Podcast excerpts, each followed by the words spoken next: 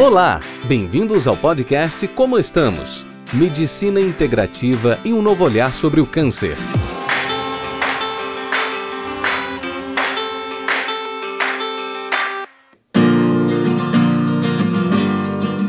Gente, então bom dia, agora sim oficial. Estou com a Marcele, presidente da Fundação Nosso Rosa. Bom dia! Bom dia para vocês que caíram da cama! Estou tão feliz. Obrigada por ter aceito o convite. Lembrando, lembrando que isso faz parte de uma série, né? De que eu escolhi três grandes mulheres com histórias inspiradoras. Maravilhoso. E você é a terceira para fechar nossa, nossa série. É, lembrando que essa live vai virar podcast, então ela também está sendo gravada e semana que vem ela vai estar no canal. Então vamos lá, eu quero saber, Marcele, conta um pouquinho da sua história, porque a gente vê você lá viajando, levando lá sua Acho que é pausa glamour, mundo. né? Mas, mas me conta, como é que começou isso tudo? Como é que foi? Acha que é só glamour, Acha né? que é só glamour. Acho que é só viajar de avião. Não, não, Marcele. Lógico que não, é só A perrengue. gente nem trabalha, como é que é? É só perrengue, digno daquele perfil perrengue chique. É só perrengue, mas tá tudo certo. Então, a minha história com, com, com o câncer, o câncer de mama em si, ele começou com quando a minha irmã mais nova recebeu o diagnóstico dela, né? A Aline tinha 30 e poucos anos, o primeiro filho na barriga, e aí de repente veio esse diagnóstico. Então, eu sou bem ruim para datas, assim. Eu tenho lapso de memória, assim, que o tempo, esse- essa régua temporal, eu sou meio confusa. Aham, aham. Mas ela tinha 32 anos, Aham. então ela, ela era bem jovem, então ela ficou grávida e por conta da gravidez ela descobriu o câncer. E aí 16 dias se passaram entre ela receber o diagnóstico e estar sentada no centro cirúrgico, tirando a mama e já começando o protocolo de quimioterapia com o Bento dentro da barriga. Uhum. Eu estou falando de 10 anos atrás. Entendi. E 10 anos atrás você ter esse protocolo com uma mulher grávida, ainda hoje tem muita É um gente que tabu. tem, tem muito tabu e, e não sabe, ah, mas eu tô grávida, eu posso desenvolver o câncer. No caso dela era hormônio receptor, então é, foi em função disso que ela conseguiu descobrir. E a Aham. partir daquele momento, a vida de todo mundo virou de ponta cabeça, né? Porque você não recebe um diagnóstico de câncer na família e tudo fica igual, não tem como, não, não existe essa possibilidade. Né? E no caso específico da minha família, que é uma família muito unida, que todo mundo é muito grudado, né? quando a Aline recebeu o diagnóstico, então todo mundo ficou doente.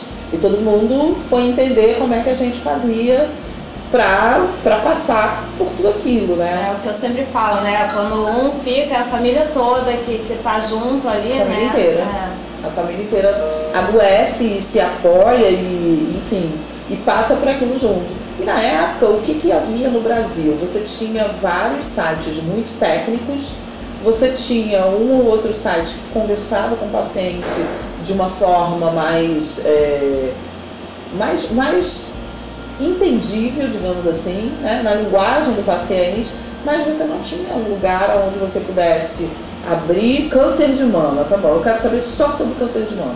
O que, que tem disponível? Quais são as informações?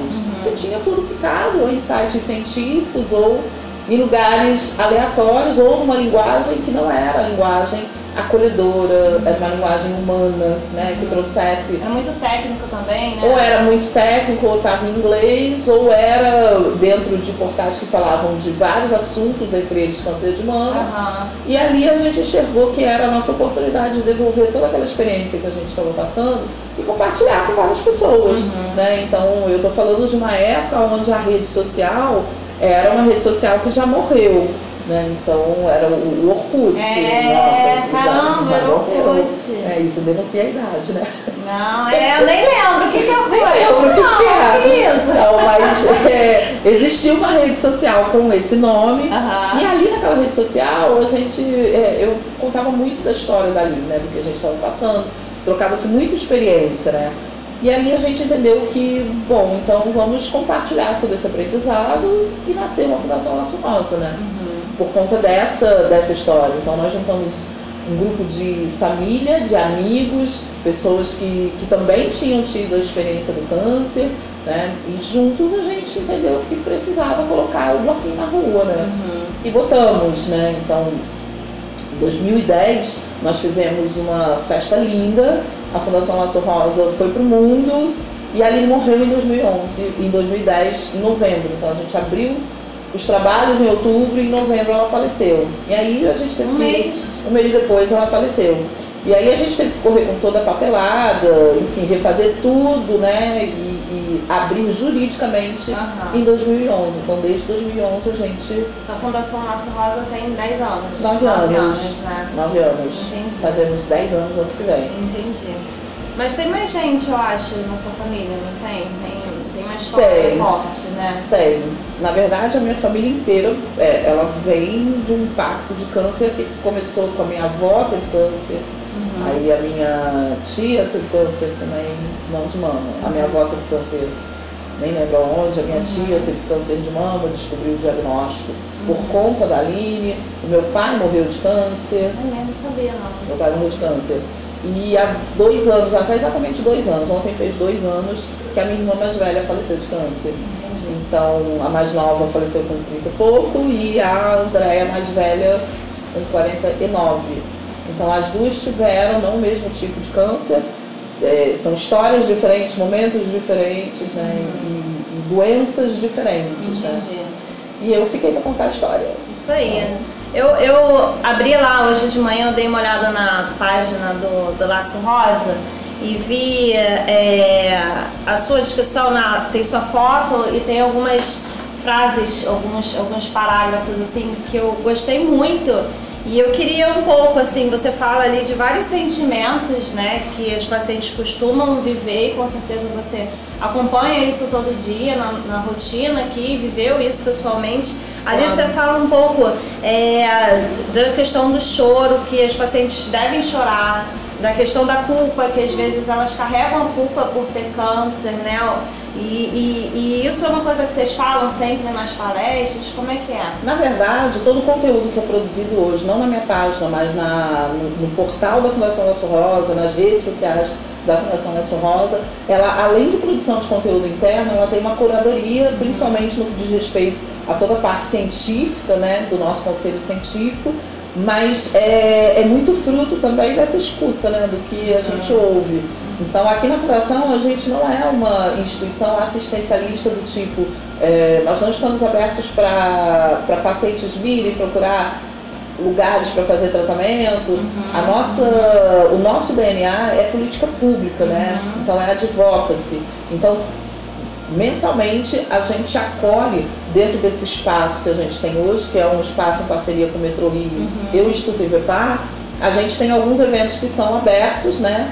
E nesses eventos a gente escuta muito, né? Então a gente escuta isso tanto do grupo de pacientes metastáticas quanto do grupo de pacientes e pessoas que, que são cuidadores de pacientes, né? Então isso vem muito da escuta Aham. e de grupos focais que a gente faz para poder entender o que que, o que que melhor pode representar o paciente, senão ele mesmo, né? É, e às vezes o que o paciente precisa, na verdade, escutar sempre outras pessoas que estão passando pelo mesmo problema é muito bom, mas às vezes o paciente ele precisa se ouvir, né? Ele precisa se ouvir, ele precisa ter esse lugar de fala, né? Porque muitas vezes esse acompanhamento, tanto da parte psicológica, né, quanto da parte terapêutica, ele é, é- ele é negligenciado pelo próprio paciente, É. porque ele acha que ele não precisa, né? É, é, ele não reconhece dentro de si se o que ele está sentindo é medo, se é raiva.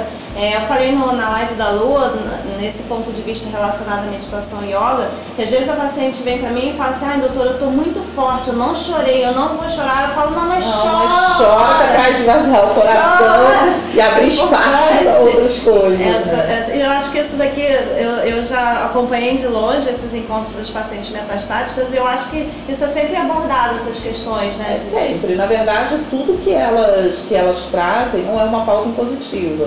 Né? Então, esse grupo de pacientes metastáticos, ele se reúne uma vez por mês e a gente tem sempre uma atividade e a gente tem uma linha guia que é conduzida pela doutora Franciele, que é a psicóloga que a- assiste ao grupo e vem muito da demanda delas. Então, nesse grupo se fala sobre vida, sobre morte, sobre questões práticas, sobre o desespero de você não saber o que fazer com tudo aquilo que você está vivendo, sobre sonhos, sobre futuro, sobre esperança. Então tem espaço para tudo, uhum. né? E vem delas. Não somos nós que que escolhemos o que vai ser dito. É. O espaço é um espaço que a gente abre justamente para poder acolher. E lógico, ali também é um espaço para a gente poder dar muita informação de qualidade, uhum. né? Então, para o paciente também saber o que, que tem disponível de tecnologia hoje, uhum. para qual tipo de câncer, uhum. né? Então, ali também é um lugar de empoderamento, né? O paciente saber o que, que tem disponível, se tem pesquisa, como, como isso está no mundo, né?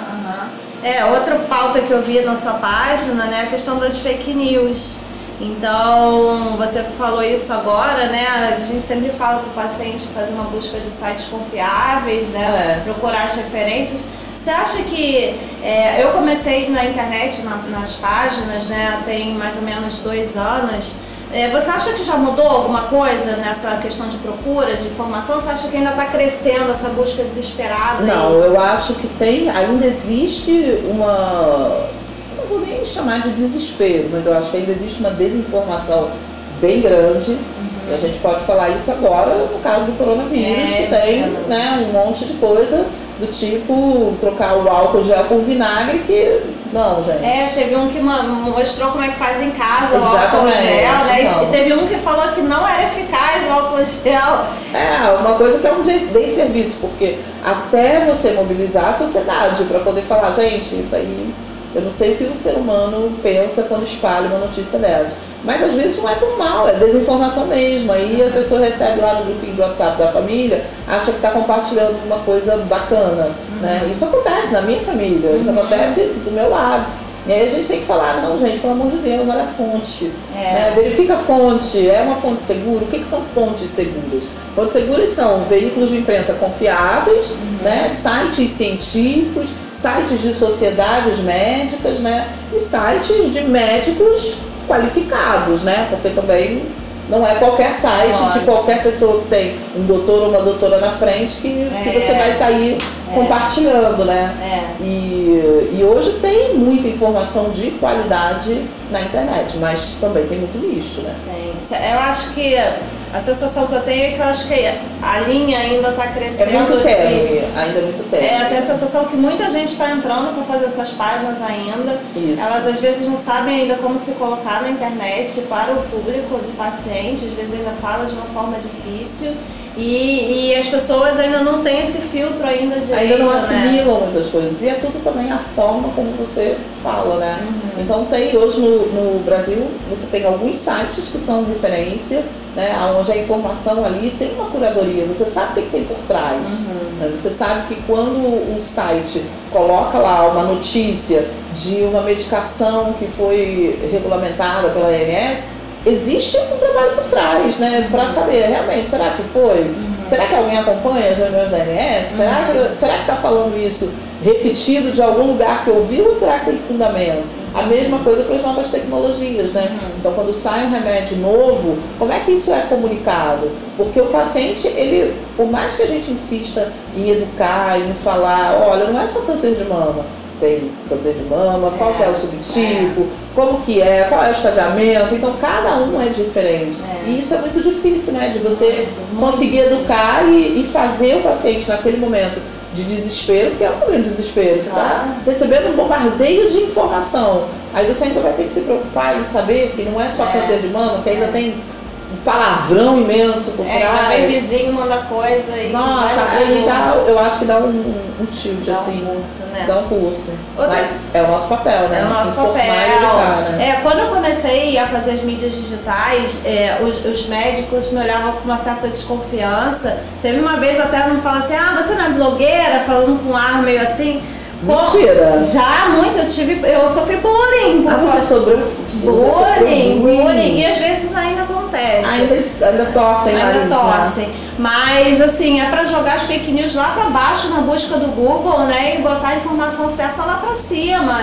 A luta é essa, eu acho, nossa, né, de, de trazer informação de qualidade. É direto, né? Então é uma lua, é uma luta diária é o tempo todo a gente brigando contra quem produz informação que não é verdadeira, né? É, é então é, é, realmente uma, é uma batalha, né? É todo dia, é toda hora, porque para cada notícia verdadeira que você divulga, 500 mil. Tem 500 que, sei lá, fazem esse, esse é, serviço, né? É. Deixa eu te perguntar outra coisa. Sempre que você faz seus posts, né, aparece a palavra patient advocacy, né? Isso. É, eu não sei, assim, eu, eu confesso que eu demorei um pouco, assim, quando eu comecei a entrar nesse mundo de humanização, medicina integrativa, comecei a ir em todos os contra o câncer, comecei a abrir um leque, assim, maravilhoso de caminho que eu quero conhecer, que eu, que eu comecei Como a mergulhar. Mas explica pra gente, o que, que é isso? Porque a gente tem paciente ouvindo a gente, temos também vários profissionais da área de saúde, o que, que é Patient Advocacy? Conta pra gente. Então, o, o Advocacy ele é uma, uma estratégia, digamos assim, né, de influência de política pública. Uhum. Né? E isso surgiu nos Estados Unidos há muito tempo atrás. No Brasil isso ainda não é tão conhecido quanto deveria ser, mas existem várias associações que se articulam né, e, que, e que falam em defesa dele. Um, um advocate, ele na verdade ele é um defensor. Né? Uhum. Não é um advogado, uhum. ele é um defensor de uma causa, de um direito né, de, de alguém. Aqui no Brasil não tem um termo. É, é patient advocacy. É, não tem. Não existe um, um termo. É igual survivor, né? Os sobreviventes é, aqui é um é termo que, que não pegou ainda é, direito. É outra coisa. E o advocacy é essa influência de política pública. Então é uhum. é quando as organizações, os pacientes, a sociedade civil se mobiliza para brigar por um direito. Uhum. E o patient advocate é aquela pessoa que é o porta-voz. Né? Então, muitas vezes, o que, que acontece? Na rotina de, de tratamento do paciente, muitas vezes ele está cansado, até para poder chegar em algum lugar e dizer, olha, está errado isso, uhum. não pode ter remédio só para quem tem plano de saúde, uhum. o remédio precisa estar disponível na rede pública. Uhum. Né? Ele está cansado para fazer isso. E precisa ter gente que represente esse paciente e que vá olhar para essas necessidades de uma forma desinteressada e de uma forma eficaz. Uhum. Isso é o que faz um patient advocate. Né? Ele advoga sem o sentido jurídico uhum. da palavra uhum. advogar, mas ele é como se ele fosse um, um, um brigador daquela causa. Né? Então ele vai brigar por aquela causa. Isso pode ser feito por paciente, isso deve ser feito por paciente porque ninguém melhor do que o paciente para poder expressar a sua dor, é. para poder falar a sua experiência, né, diante de alguém que precisa mudar o olhar. Uhum. Né? Isso tem que ser feito por paciente, isso é feito por lideranças de organizações sociais como a Fundação Laço Rosa, uhum. isso é feito por médicos, você, doutor Gilberto Amorim, doutora Magda, doutora Sandra, tem, tem doutor Eduardo Milling, tem vários que estão aí defendendo o paciente, uhum. usando a sua medicina uhum. para isso, né? A, a doutora Mayra Calef é um grande exemplo de Sim. médica advocate é. que há 16 anos lidera esse movimento e fala pelos direitos dos pacientes, uhum. né? Então isso é um patient advocate, né? Em, em, linhas gerais, eu costumo dizer que o, o patient advocate, ele, eu falei isso semana passada, né? É um barraqueiro profissional. Me identifiquei. Identifico. Eu me identifico. É um barraqueiro profissional. Inclusive, ah, pode terminar. Porque até para você criar um barraco, você precisa ter estratégia, você claro, precisa ter classe. Claro. Né? Não é tudo que você chega com o pé na porta, Não, vai lá e pula. É claro. Muitas vezes é o diálogo, é saber do que você está falando. E para isso é fundamental você ter um embasamento científico. Porque como é que você vai brigar diante de uma bancada de pessoas, muitas vezes, que não olham o paciente com a perspectiva que uma associação de pacientes olha, ou deveria olhar. de perto, né? Como é que você vai convencer aquele, aquelas pessoas que, olha, isso é um direito básico, né? Como que você vai se você não conhece a ciência por trás, né? Então... É, um, é, um, trabalho de formiguinha, de perseverança, de, de ter muito foco no que a gente quer, senão a gente desiste, né? É um trabalho intenso. É. Vou falar que é um trabalho que realmente é é intenso e ele precisa ser conjunto, né? Ele não pode ser sozinho. Né? Então, quando a gente tem, por exemplo, uma lei dos 30 dias sancionada, aquilo não é o trabalho de uma pessoa, aquilo é o trabalho da pressão de várias pessoas, de várias organizações e de vários pacientes, porque o paciente também precisa assumir a sua cota de responsabilidades. Uhum. Né? Então, quando a gente tem, por exemplo, uma audiência pública aberta, uhum. o paciente precisa ir lá, ele precisa aprender a contribuir. E eles têm né? que ver que tem mais, que, que as pessoas São estão interessadas pessoas, mesmo, é. né? Não é você que está toda linda representando não. alguém que não está aqui. São né? várias pessoas que é. precisam se mobilizar. É. Mas é um processo educativo, né? Uhum. Então, é... é acho que o brasileiro ele não tem muito essa cultura de pleitear as coisas, assim, de, de brigar. É, né, tem de uma coisa lei. que é cultural, tem uma coisa que é educacional. Então as é. pessoas muitas vezes nem sabem que podem. Né? Então alguém precisa dizer, não, isso é, um direito, você pode. É, é. É até uma coisa que é bom você falar, que eu acho que eu não comentei com você ainda, não sei se você sabe, a Sociedade Brasileira de Mastologia, né, a Regional Rio, que agora a, o Rafael é presidente, a Júlia é vice, e eu vou coordenar uma cadeira de políticas públicas. Olha, maravilhoso. E, e a gente está para reunir as ONGs do Rio para a gente ver quais são as demandas que existem. E a gente está nesse caminho. Vamos ver se o Corona deixa a gente marcar essa reunião em breve. Vai deixar. Então, aqui no, no estado do Rio de Janeiro, a Fundação Laço Rosa lidera um movimento chamado Frente Estadual de Combate ao Câncer de Mama. Uhum. E é uma coligação de organizações que atuam com políticas públicas de câncer de mama. Uhum. A gente chegou a convidar a Sociedade Brasileira, a SBM, no ano passado a SBM estava com a gente, esse ano ainda não veio nenhum representante, uhum. mas é esse trabalho em bloco de política pública, ele já vem sendo feito há três anos, são 14, são 12 organizações do Estado do Rio de Janeiro e movimentos sociais organizados, então são pessoas que muitas vezes não têm uma ONG, mas elas reúnem pessoas e são movimentos sociais, né?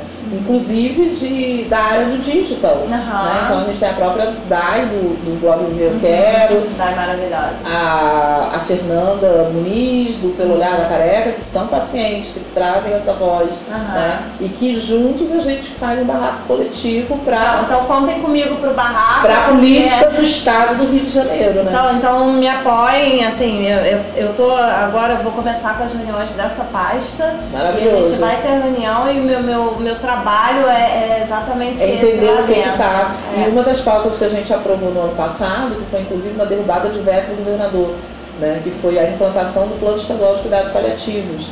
Então isso foi uma pauta que foi desengavetada. É a, a, essa pauta ela foi uma pauta sugerida pelo grupo de cuidados paliativos da Fiocruz, que faz parte da frente estadual, e a gente trabalhou como coletivo, né? Então, como coletivo, todas as organizações do Estado que pertencem à frente estadual, e são muitas, nós trabalhamos coletivamente para pressionar os deputados estaduais a botar isso em pauta, porque precisa. É isso. Né? E é isso, é o bloco que vai lá e consegue. Então eu vim junto com a Júlia e com o Rafael, então a gente já está com esse caminho aí para a gente construir. Olha, já, já estamos com ele, cheia.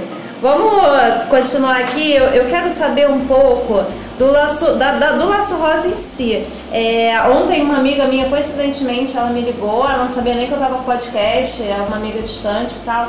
Ela, ela falou assim, Sá, você conhece alguma, alguma fundação, algum instituto? Porque quando é outubro rosa, eu sei que eu vou lá no Verne, eu posso cortar meu cabelo, mas, mas e no resto do ano? Quem é que você indica? Eu, a Fundação Laço Rosa. É, você acabou de ver a escola, né? Pois é, não, daqui a pouco gente que eu tô apaixonada. Mas conta tudo que tem aqui, quantos vocês são.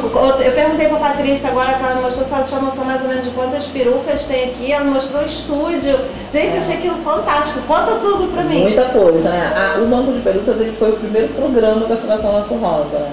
Porque durante o tratamento da, da linha, minha irmã era uma pessoa que ela tinha condição financeira de ter um plano de saúde, de ter assistência dos melhores médicos, mas quando o cabelo dela caiu, foi quando o mundo caiu. Né? E ela falava uma coisa que realmente é, é a verdade. Quando o cabelo cai é quando a doença se apresenta, porque enquanto você tira um peito, você está de roupa e muitas vezes as pessoas não estão vendo, não percebem, e você mesmo não está vendo. Mas quando o cabelo cai, é a hora que você. E não é só o cabelo, né? Cabelo, sobrancelha, cílio, é tudo.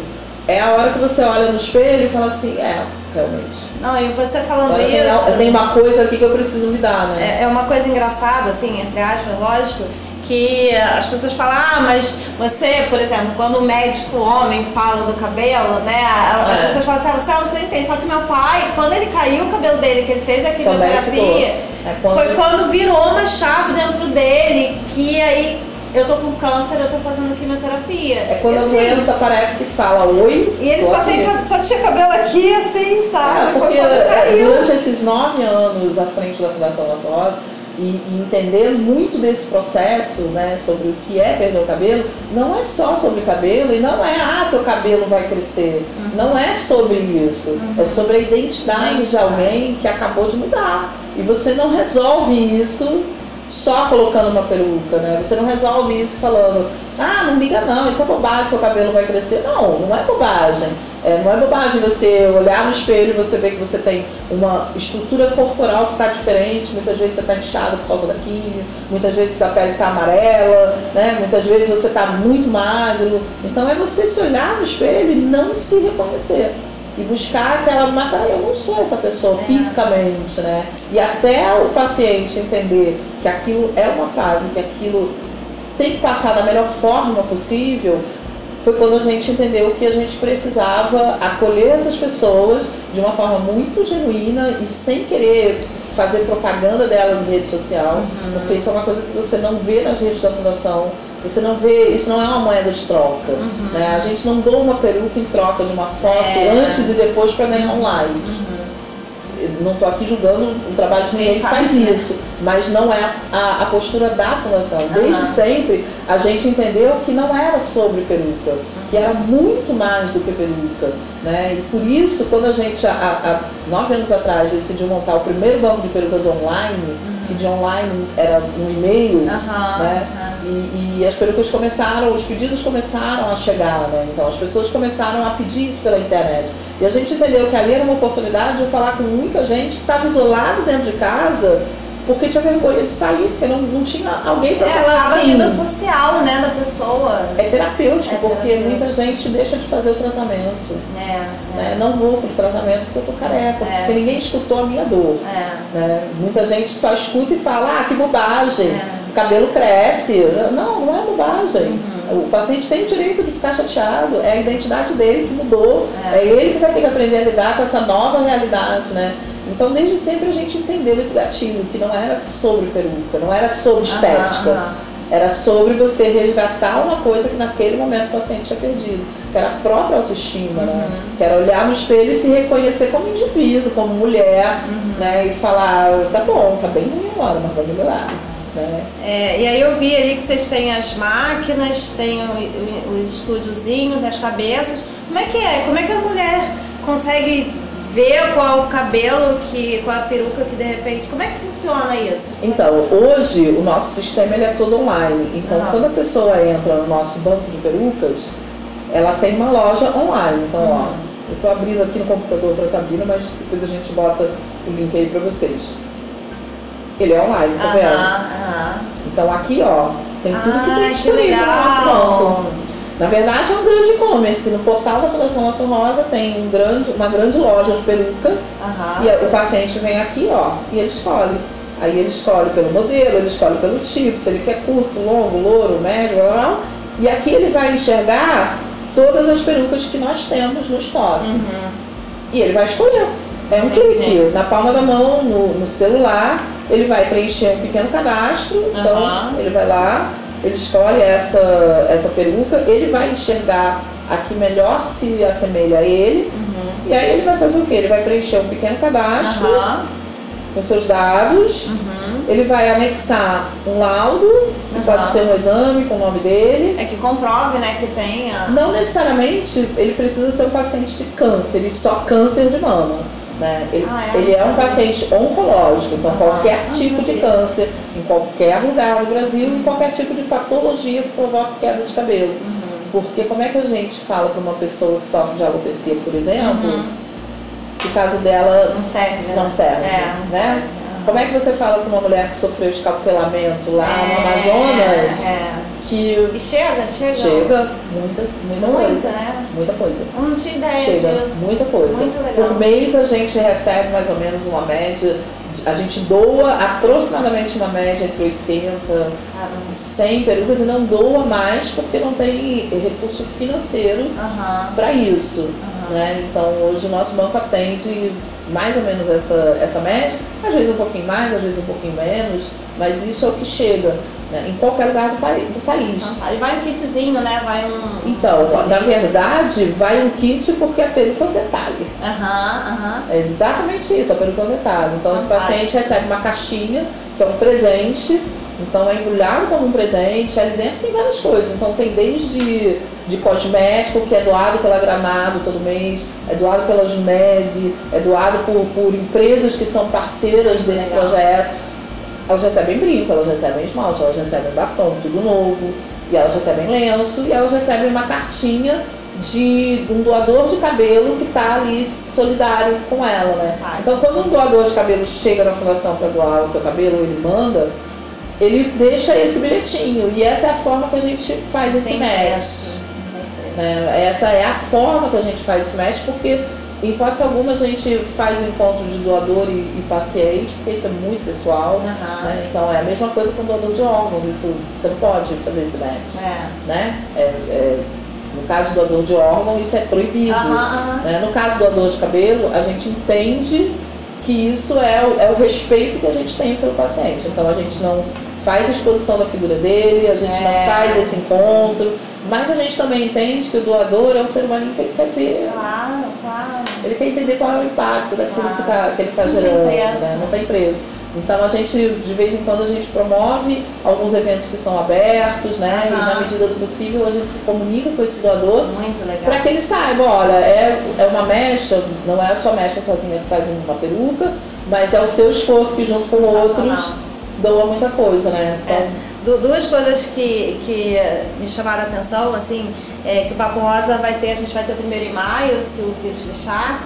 E Se o vírus deixar, é vírus ótimo. deixar. É, e uma coisa que a gente tem pedido, que é uma coisa que parece ser boa, mas para quem viaja, aqueles, aqueles shampoozinhos de, de, que tem no hotel, no É, tem projeto, shampoo, né, é, social que é, doa, a gente pega e doa, mas aí esse que a gente está fazendo agora não é para paciente só oncológico, é para ah, a geral, gente vai né? doando que a gente. coisa tão simples, né? E É. a gente consegue doar amor, né? Uma coisa assim que. É, porque essa é, a- né? essa é a proposta, né? Não, é, não se trata não se trata do produto em si, né? Se trata de você estender a mão para uma pessoa e essa pessoa saber, poxa, tem alguém que nem me conhece que É. está se importando com o que eu estou passando agora, né? E aí isso não tem preço. E quando a gente, quando a gente criou o Banco de Perucas Online, durante um ano, depois de um período, nós paramos toda a operação para poder entender esse fluxo. Que não é só doar cabelo. Então nós paramos e a gente foi para a rua investigar, entender o que, que o doador sente, qual é a maior dor desse doador, né? como é que a gente pode solucionar isso, como é que a gente pode rastrear o processo de doação. E por conta disso a gente criou o programa Força na Peruca, que é uma metodologia de empoderamento de outras pessoas nessa cadeia produtiva, né? Porque o grande gargalo é quem faça a peruca. Uhum. Existem várias lojas de perucas, a gente, graças a Deus, desde o primeiro momento, a gente conseguiu fazer uma rede de peruqueiros solidários, Uhum. né? Mas aquilo é um negócio para eles, então a gente precisa gerar mais mão de obra que possa replicar isso, que possa perpetuar essa profissão e hoje é o que a escola faz. né? Então mais de 150 alunos já foram formados Legal. nessa metodologia. Alguns trabalham com perucaria, mas outros entendem que se eles podem fazer uma peruca, eles podem o que eles quiserem dar. É. Não, e outra coisa que você falou, a questão do doador, né, ter esse retorno do impacto que ele trouxe para a vida de alguém. Eu lembrei muito do Papo Rosa, que quando a gente está nos eventos, as pessoas abraçam muita gente, falam, você não sabe, você mudou minha vida. E É. quando a gente sai, eu e Júlia, a gente se olha, A gente tá a gente fala, né? nossa, as pessoas não sabem como que elas impactaram É. a nossa vida. Porque na verdade a gente não ajuda nada. né? Eles é que a ajudam, gente, a gente é ajudado. A gente é uma terapia aqui, é uma É, coisa de louco. Outra coisa que eu, eu também lembrei aqui foi a questão daquele projeto que você falou no Papo Rosa, do, do, da questão de trabalho, de emprego. Conta um pouquinho. Então, Contratada é a primeira Contratada. plataforma de empreendedorismo e conexões de negócios para pessoas impactadas pelo câncer. Aham. Há dois anos atrás a gente começou a investigar essa, essa demanda, né? Porque nós começamos a receber várias denúncias de que pacientes com câncer de mama estavam sendo excluídos do processo seletivo, que aquilo estava muito difícil para elas entrarem no mercado de trabalho, que muitas precisavam começar a empreender sem nem ter ideia ou saber como que faz, né? E a gente foi investigar. Isso, isso realmente é, é uma questão? Como que está acontecendo? Será que é uma questão pontual de um grupo específico? Será que isso está acontecendo de maneira geral? E no ano passado nós fizemos uma parceria com o LinkedIn, que é a maior rede de, de negócios, digamos assim, né? E fizemos uma pesquisa que já está disponível no site da Fundação Laço Rosa. E essa pesquisa, ela mostrou exatamente o quê? Que existiam barreiras de acesso na contratação e, e na ação das empresas em relação ao paciente oncológico. Existe a discriminação velada. É aquela discriminação que o gestor não fala, estou te mandando embora porque você teve câncer. Mas o gestor fala, de repente, a sua posição não é mais útil na empresa. Né? Então, é, desde um colega até um gestor, ou no- durante um processo seletivo, no momento em que você fala que teve lá um período que você ficou sem trabalhar e você conta o motivo, de repente você é desqualificado. Então a gente começou a, a- a pesquisar. E aí chegou pra gente a história da Nathalie, que é uma, uma, uma amiga e que ela é uma vitoriosa, é uma menina que ficou cinco anos de- em tratamento, porque precisou se tratar, e quando ela voltou para o mercado de trabalho, para a empresa que ela era contratada, ela passou um bom período sem sequer ter uma mesa para ela sentar. Né? Então ela é uma paciente oncológica que tinha. Imagina. Assim, A gente imagina o detalhe, né? Aham, um detalhe. Durante nove meses ela ficou no limbo jurídico, que é o quê? Quando o INSS diz que você está pronta para voltar ao mercado de trabalho, a empresa diz que você não está. Uhum, uhum. E nesse período de limbo jurídico, ninguém te paga. É, é porque eu, eu, como médica, o que, que eu vivo disso, né? Eu vivo, o paciente me pede um laudo. Doutora, eu, não, eu mandei laudo, mas não aceitaram, faz de novo, escreve não sei o que, nananã. Então, porque Aí, tem, tem tudo fica- isso. É, porque tem, tem todas essas questões, né? Aham. E aí, quando o INSS libera esse paciente para voltar ao mercado de trabalho, o médico da empresa também tem que liberar. Uhum. Só que muitas vezes a empresa não libera. E aí a Nathalie ficou durante nove meses nesse limbo jurídico. Nove meses era tempo suficiente para a empresa saber tem funcionário voltando, vamos preparar a posição dela. Não foi feito. Então quando ela voltou, ela, o primeiro dia de trabalho dela, e ela conta isso no, no vídeo, foi separar o uniforme. Ela é uma pessoa graduada, uma pessoa especialista em RH, tá? Ela é uma pessoa profissional da área de RH, especialista em vários cursos. E aí ela foi separar o uniforme. Nada contra essa função, mas não era a função dela. Claro. Principalmente um paciente que tem Claro. limitação, né? Aham. E aí, em determinado momento, ela começou a voltar à rotina, ela sentiu que havia umas piadinhas meio esquisitas, né? E, enfim, a rotina fluiu, ela estava super feliz no trabalho dela, uma pessoa apaixonada pelo que faz, cuidar de pessoas, cuidar de gente, do maior patrimônio de uma empresa. E aí um dia ela precisou fazer um exame, porque tinha um, um- um nódulo e ela precisava investigar. Então ela foi ao médico, e quando ela voltou do médico, ela foi chamada numa sala e o gestor dela falou assim: Bom, você está demitido, eu gostaria que você pegasse suas coisas e saísse e não avisasse nada a ninguém, porque vai ser uma comoção na empresa. Ela estava de férias marcadas, então foi uma coisa. E aí ela ficou tipo: Como assim? Né? Pegou as coisas dela, encaixotou. Quando ela entrou no computador para passar um e-mail e avisar os clientes, ela cuidava das maiores contas da empresa, a senha dela estava travada. Que isso? É, e ali naquele momento, ela me ligou, depois de, de todo o desespero, e falou assim, eu tô me sentindo um lixo, como é isso? E ela tinha acabado de sofrer uma dispensa discriminatória, né? E isso é uma coisa que ninguém fala. Ela botou a a empresa na justiça, ela ganhou né, o, o direito de ser reintegrada, mas obviamente ela não quis. Ela foi gastar esse dinheiro na Disney, que é um lugar onde ela é feliz. É, onde no caso agora ela não pode entrar, mas ela é feliz lá. Ela é feliz. É, agora no caso ela não tá mais podendo, mas ela já gastou esse dinheiro, ela já viajou. Mas aí Então, o contratado é como? E aí o contratado nasceu dessa história, foi inspirado na história da. Nathalie e nessas várias mulheres que têm essa barreira do mercado de trabalho. Durante os nove meses de limbo que a Nathalie ficou, o que sustentou ela, né, além do marido ter um emprego, mas o que sustentou o emocional e, e apagou os incêndios financeiros foi a carreira empreendedora dela. Então a Nathalie, ela também é uma empreendedora.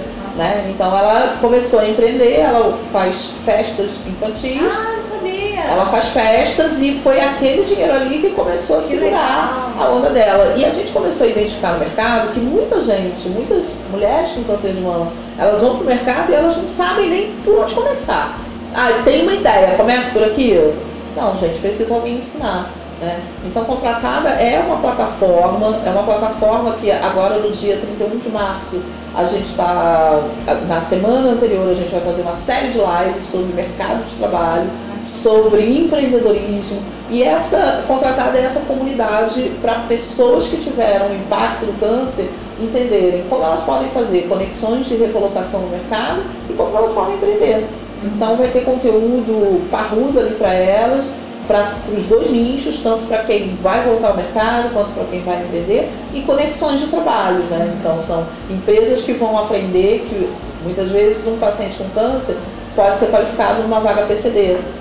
Quantas empresas gigantes têm vagas PCDs que não são preenchidas Ah. porque estão olhando ali no lugar errado. Ninguém avisou para essas empresas É que, que a empresa também não conhece a doença, né? Ainda, conhece. ainda existe o estigma, né? Câncer, vai morrer, não vai poder trabalhar, e aí ninguém, ninguém explica também. Ninguém explica. Fica todo mundo perdido, Ninguém né? explica. Então, contratar dessa comunidade que vai ter vários cursos online, gratuitos e pagos. Ele é o primeiro negócio social da Fundação Nossa Rosa. Muito legal. E, e vai girar todo esse ecossistema, né? Então, as pessoas que, que pagarem os cursos que teremos lá dentro, elas vão automaticamente investir em projetos da Fundação e é uma roda que vai girar, né? Então, é, é lindo, é um projeto realmente Muito apaixonante.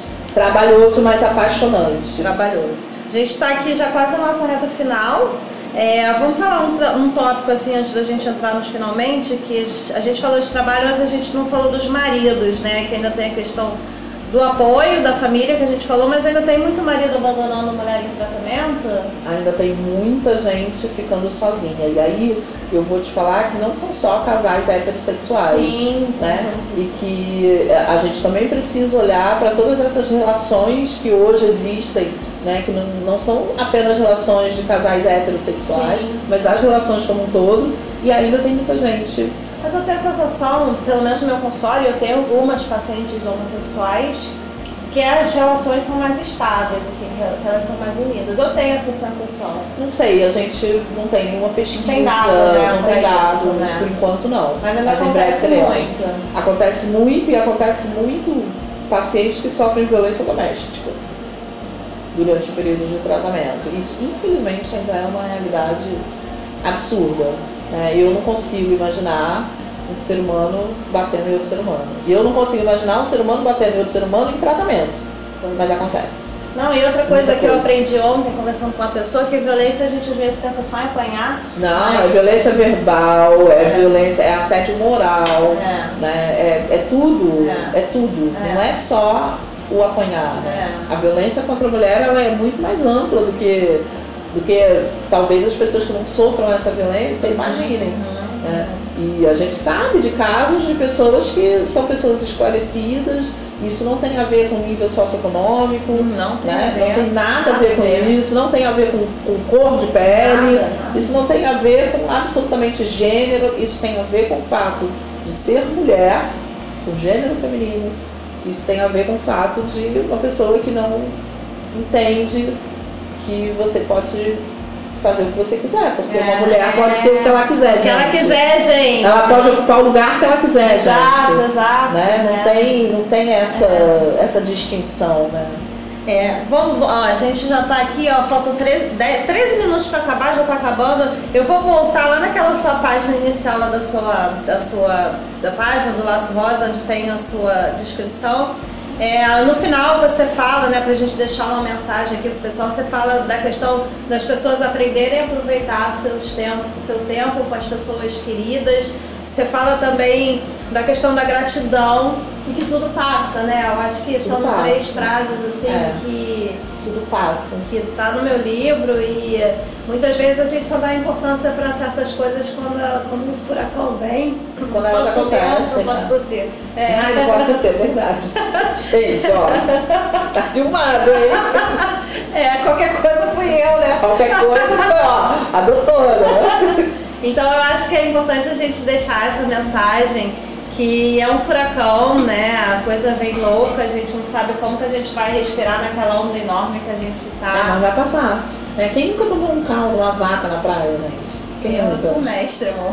Eu nunca ficou lá debaixo, afogado e achando morri agora, né? Aham. Quem nunca? É. É, é, é, é a mesma coisa, né? Então é um tsunami mesmo. A gente fica. Quem está acompanhando, imagino que para o paciente é um tsunami com uma potência muito maior, né? Mas também quem está do lado sofre, é, vai engolido por esse tsunami, mas ele passa, né? Tudo passa. Aprendizados, né? Coisas que É aprende. tudo, tudo. É uma, é uma oportunidade de você olhar diferente para algumas coisas. né? Porque tem Então, valor de verdade, né? Na nossa vida. né? Acho que quando, quando a gente fica assim, desde que a gente vive, a única certeza que a gente tem é que a gente vai morrer um dia. Isso é a única certeza. Mas quando essa morte se apresenta com data de validade, digamos assim, porque eu, eu acho que quando um paciente recebe um diagnóstico, a primeira coisa que vem na cabeça dele é, ih, chegou minha data de validade. Que muitas vezes nem é. Nem é. Nem é, é aquele momento. Então, quando a gente tem aquela, aquela possibilidade né, de, de não ter mais aquela pessoa, tudo se ressignifica. O seu olhar passa a ser diferente, você vai olhar para outras prioridades. Né? E isso é uma oportunidade de aprendizado, que não é fácil, Não, nem um pouco. falar que é né? Não fácil. vamos banalizar e dizer que é, é- é água açúcar, porque não é, né? Ah, Mas é uma oportunidade, né? Então, é isso aí. é isso. Enfim, a gente está acabando aqui a nossa live. O podcast vai sair semana que vem. Lembrando de os novos podcasts, nova live, novas lives sempre no arroba DRA, né, de doutora Sabrina Chagas. Também novidades do Papo Rosa, no arroba nosso Papo Rosa. É, Fala do Papo Rosa pra quem não sabe, porque Ah. tem gente da fundação aqui que tá te ouvindo que Quem não, não sabe, sabe do Papo Rosa. gente? Fala, O- fala do Papo Rosa. O Papo Rosa é um evento gratuito que eu e a doutora Maria Júlia Calas, que é mastologista, nós somos as idealizadoras e eh, nós sempre tiramos dúvidas de pacientes junto a alguns profissionais também e outros convidados. Então, às vezes, às vezes não, sempre tem nutricionista, às vezes tem físico, psicólogo, cirurgião plástico, geneticista. É, sempre tem uma meditação, alguma prática de yoga, meditação e também, às vezes, empreendedorismo, questões de direitos femininos. Coisas. E a gente tira dúvidas e também tem eventos que são de práticas. Então, de maio vai ser lindo, vai ser uma casa Olha, de três legal. andares. Já quero ir, tô Vai ser convidando. maravilhoso, vamos! Convidando. E a Patrícia Reis, nutricionista, vai fazer uma prática de culinária lá Ó, para o que pessoal. delícia. Vai ter atividade física lá, com dança. Vai ter uma dinâmica com o Roberto do, do Hope, que eu falei, Legal. de, de autoestima com as pessoas, uma troca de. De, de uma dinâmica que ele vai organizar, até com a Silvana também, a Silvana Aquino, que é paliativista também. Enfim, vai ser lindo e a gente está programando 17 de maio e na nossa página a gente sempre fala quando são os eventos e é só se inscrever por WhatsApp. Mas é maravilhoso, gente, porque é um espaço aberto para pacientes, para vocês perguntarem o que vocês quiserem, né? sem censura, sem filtro. Pode ser inclusive anônimo, por bilhetinho. Pode ser por bilhetinho, pode ser É um espaço bem, bem interessante. Então acompanha lá a agenda. Na medida do possível a gente divulga também nas redes da Fundação Laço Rosa. Vamos ver que tem gente falando aqui. Ó, vamos ver. Eu não consegui enxergar ninguém que me mandou mensagem. Olha, a. Cláudia Rodrigues, oi pessoal. Olá todo mundo. Tô olhando aqui no Instagram da Fundação. Eu não consegui olhar nada porque meus, meus, meus 20 anos já não me permitem enxergar tão bem. Olha, devemos gostaria. viver de forma a não se importar com julgamentos. Temos diagnóstico sim, mas a vida continua e devemos insistir na cura e em uma vida melhor. Tive dois cânceres de mama, hoje metástase no pulmão. É isso aí, Claudiceia. Vamos que vamos. Ah, Claudiceia, Claudiceia Rodrigues está Beijo. Claudiceia. Tchau. Mas na verdade tem uma coisa a exaltar. Tenho muita vontade de viver e me permito a isso. Todo dia é uma, nova, chance. É isso.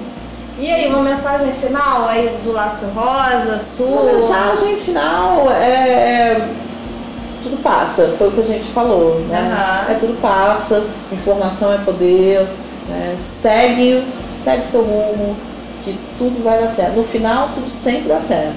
Se não deu é porque não chegou ao final ainda, né? Então é isso. Marcele, obrigada. Eu vou te abraçar porque ela veio minha mão e Ah, você- que ótimo! obrigada. Que a gente é dessa, mas- Tchau, gente. Tchau. Beijo. Obrigada, Tchau, pessoal. obrigada, obrigada, gente. obrigada.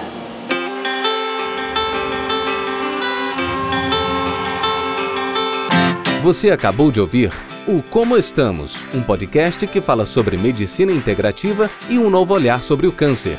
Semana que vem voltamos com mais novidades para você.